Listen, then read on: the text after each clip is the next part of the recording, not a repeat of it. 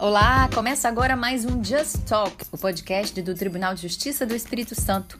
E hoje o assunto é justiça gratuita, um direito previsto na legislação brasileira desde 1950 e reafirmado pelo atual Código de Processo Civil. Eu sou Thaís Vale e convido o juiz da primeira vara civil de Cachoeiro de Itapimirim, no sul do estado, Frederico Minar Arruda de Carvalho. Seja bem-vindo, doutor. Boa tarde, Thaís. Boa tarde aos ouvintes do podcast Just Talk. Muito obrigado pelo convite. É uma satisfação muito grande conversar com você sobre esse assunto. Explica pra gente o que é a justiça gratuita e quais benefícios estão inseridos nesse conceito. O processo ele se desenvolve por meio de diversos atos sequenciados que implicam em despesa.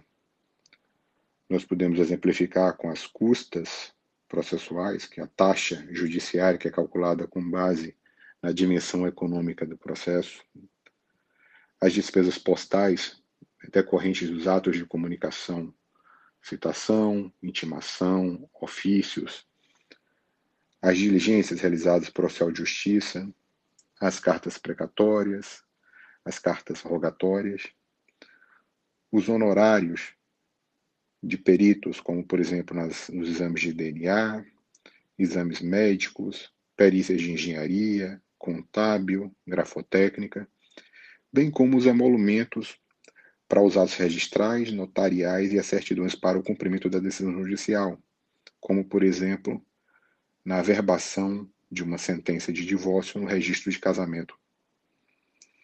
E, via de regra, essas despesas elas devem ser, devem ser adiantadas pelo indivíduo que se utiliza dos serviços do judiciário, quer como autor, quer como réu, quer como terceiro interveniente.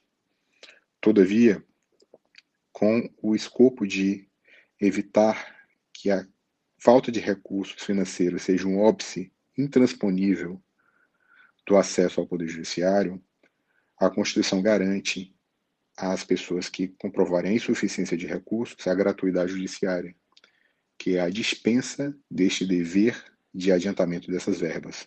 Doutor, qual é a diferença entre justiça gratuita e assistência jurídica gratuita?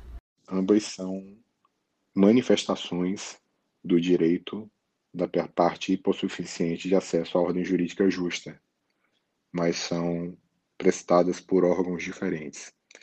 Enquanto a assistência jurídica possibilita para aquele indivíduo que não tem condições de contratar um advogado a assessoria pela Defensoria Pública ou por um advogado dativo nomeado pelo Poder Judiciário, a gratuidade implica na dispensa do adiantamento das despesas decorrentes de um processo por uma parte que não tem condições de custeá-las.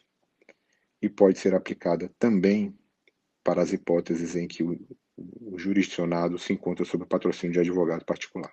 Em todos os processos, o valor das despesas processuais deve ser adiantado pela parte interessada? Em todos os processos, exigem o adiantamento das despesas processuais.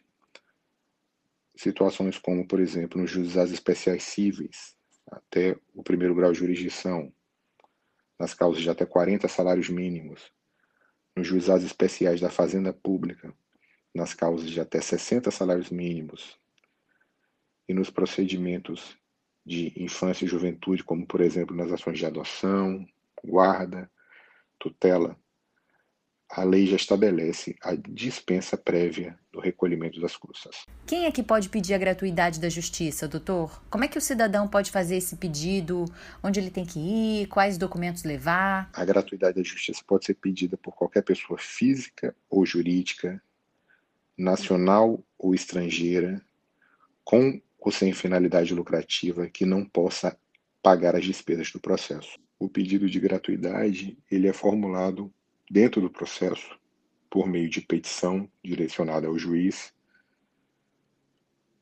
na qual a parte declara a impossibilidade de proceder ao custeio das despesas processuais e requer a concessão da gratuidade, usualmente na primeira manifestação da parte nos autos, ou seja, na petição inicial por parte do autor, na contestação ou na petição de ingresso pelo réu ou terceiros.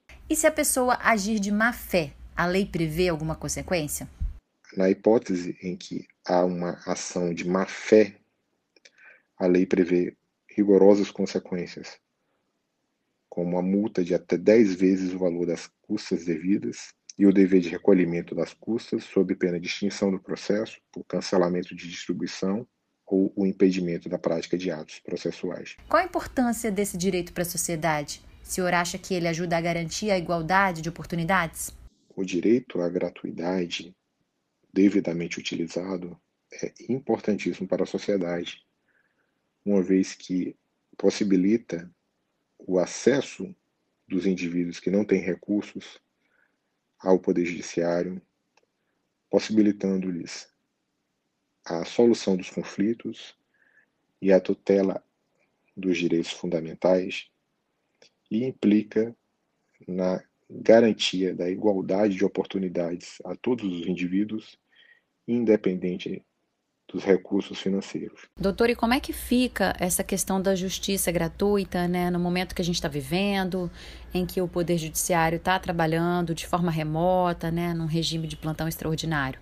Então, Thaís, nesse período de trabalho remoto, é, sobretudo no, no regime de plantão extraordinário em que o Poder Judiciário do Espírito Santo se encontra, é assegurado aos jurisdicionados o direito à justiça gratuita também, tanto por meio dos processos eletrônicos, que continuam com o trâmite, é, inclusive com os prazos processuais, quanto pelos processos físicos, em que existe um regime de peticionamento remoto estabelecido por cada unidade, cada direção de foro.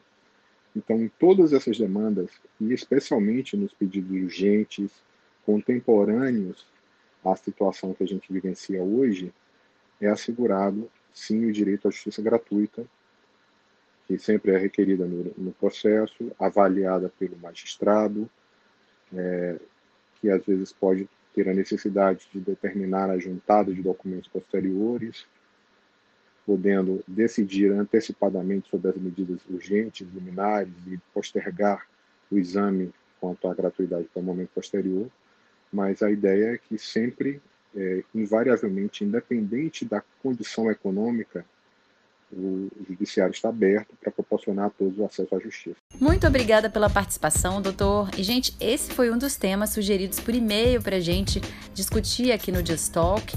Lembrando para você que está em casa, pode fazer sua sugestão, mandar sua dúvida.